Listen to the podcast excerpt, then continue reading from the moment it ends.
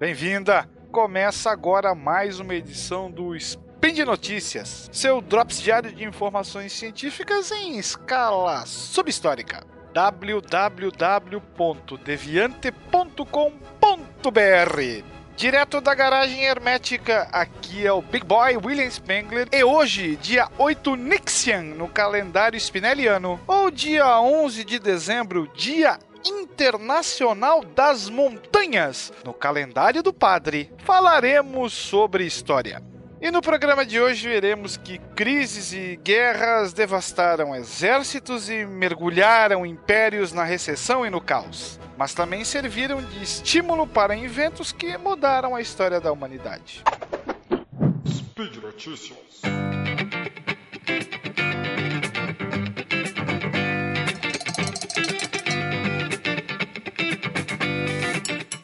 Braille. Tinha só três anos quando, brincando na oficina do pai, que era um artesão, cortou o olho direito com um furador de couro. A família tratou o machucado em casa. Eles moravam num pequeno vilarejo da França lá do início do século XIX. Logo, o ferimento infeccionou e passou para o outro olho. Dois anos mais tarde, Louis estava completamente cego. A deficiência não impediu que ele fosse educado. Tão logo aprendeu a ler com o tato, Louis foi enviado a uma escola para cegos de Paris, a primeira do tipo na época. Aluno dedicado, impressionou-se quando, em uma das aulas, aprendeu um código sem som criado no exército para a comunicação de soldados durante a noite. Louis gostou da ideia e incrementou o código que tinha pontos em alto relevo. Até então, quase tudo na escola era feito por memorização. Aos 15 anos, ele criou um sistema que é usado até hoje por cegos de qualquer país para se comunicarem com o mundo. A invenção que levou seu nome veio de uma necessidade pessoal de Louis. Ele queria aprender de uma forma simples. A angústia e a dedicação fizeram com que o jovem descobrisse um jeito de melhorar sua própria vida e a dos deficientes que viviam como ele, no escuro. Muitas outras descobertas também ocorreram durante crises em momentos sofridos e cruciais para seus inventores, quando o mundo exigia deles uma saída, às vezes para sua própria sobrevivência e conforto. De acordo com a professora Lisa Rossner, da Universidade de Stockton, a crise provoca a mudança que pode ser boa ou má para a humanidade. Algumas pessoas se adaptam aos momentos difíceis ou têm habilidades específicas que ajudam a fazer da crise algo positivo. Em muitas ocasiões críticas, como a situação econômica atual, há oportunidades que podem beneficiar alguns. Quem dá outro exemplo de superação em tempos de turbulência é o professor Edward Tanner, especialista em história da tecnologia. Segundo ele, com certeza a Dinamarca, após perder a Noruega, a Islândia e a região de Schleswig-Holstein, se tornou mais próspera do que nunca. Criou novas indústrias que incluíam a produção de manteiga e queijo, móveis de madeira e turbinas eólicas. Eles passaram de uma cultura hierárquica, que vivia como satélite da aristocracia do norte da Alemanha, para uma sociedade que era capaz de exportar produtos de maneira igualitária e atingiu níveis de vida ótimos. Hoje, os dinamarqueses são, de acordo com as pesquisas, as pessoas mais felizes da Europa, em um paradoxal resultado por terem perdido muitas guerras.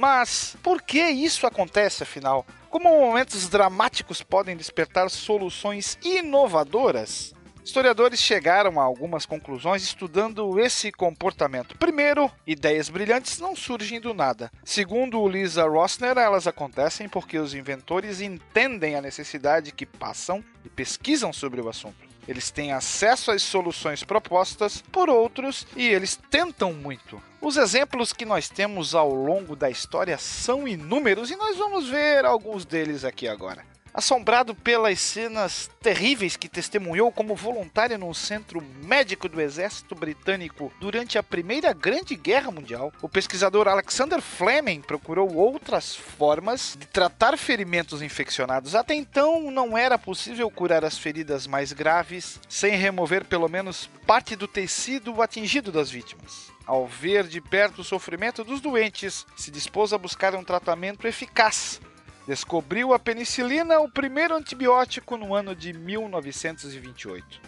Há quem diga que a peste negra, no fim da Idade Média, ajudou no desenvolvimento do Ocidente. Os historiadores David Harley High e Samuel Cohn argumentam que a pandemia que dizimou quase um terço da Europa deu início a uma onda de descobertas tecnológicas que levaram à Revolução Industrial. Um dos exemplos citados é a invenção da prensa de Gutenberg em 1453. Eles sugerem que os tipos móveis vieram a substituir o exército de monges copistas que teriam sido mais rapidamente atingidos pela peste do que o resto da população.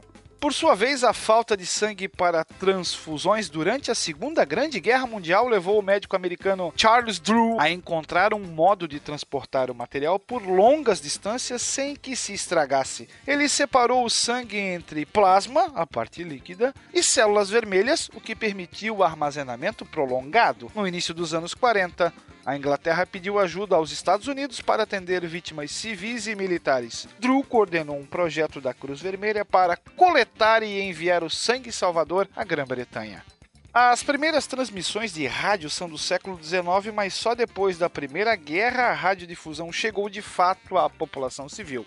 A Westinghouse, empresa americana que fabricava aparelho para as tropas europeias, se viu com um excedente encalhado. A fim de evitar o prejuízo, a empresa instalou uma grande antena no pátio da fábrica e transmitiu música para os moradores de um bairro de Pittsburgh. O golpe de marketing funcionou e os aparelhos foram vendidos. Nascia a primeira grande rede social do mundo, o rádio.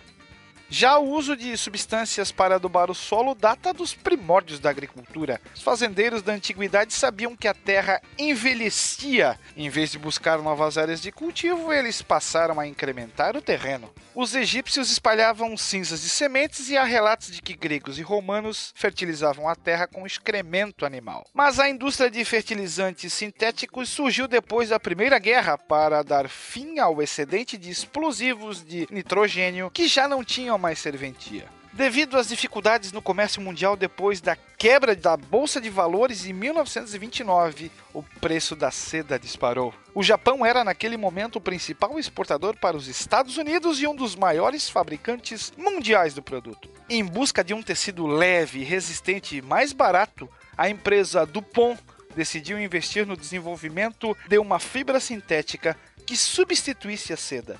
Foi assim que o funcionário Wallace Carothers produziu uma fibra forte e elástica que não derrete a menos de 195 graus Celsius. Criado em 1930, o nylon não é só usado para fazer roupas. Serve para fabricar linhas de pesca, tapetes, carpetes, além de outras inúmeras utilidades. E aí você, cara ouvinte, pergunta: e o Brasil? Onde é que fica nessa história? Sim, temos um exemplo brasileiro para ilustrar a nossa conversa. Em 1973, a decisão de alguns países de diminuir a produção de petróleo e aumentar o seu preço foi uma catástrofe para o mundo inteiro. Não havia alternativa viável e as pesquisas sobre outros tipos de combustíveis estavam engatinhando. Em apenas três meses, o preço de um barril passou de 2 dólares e 90 cents para impressionantes 11 dólares e 65 cents e as vendas para a Europa e os Estados Unidos foram embargadas por causa do apoio a Israel na guerra do Yom Kippur.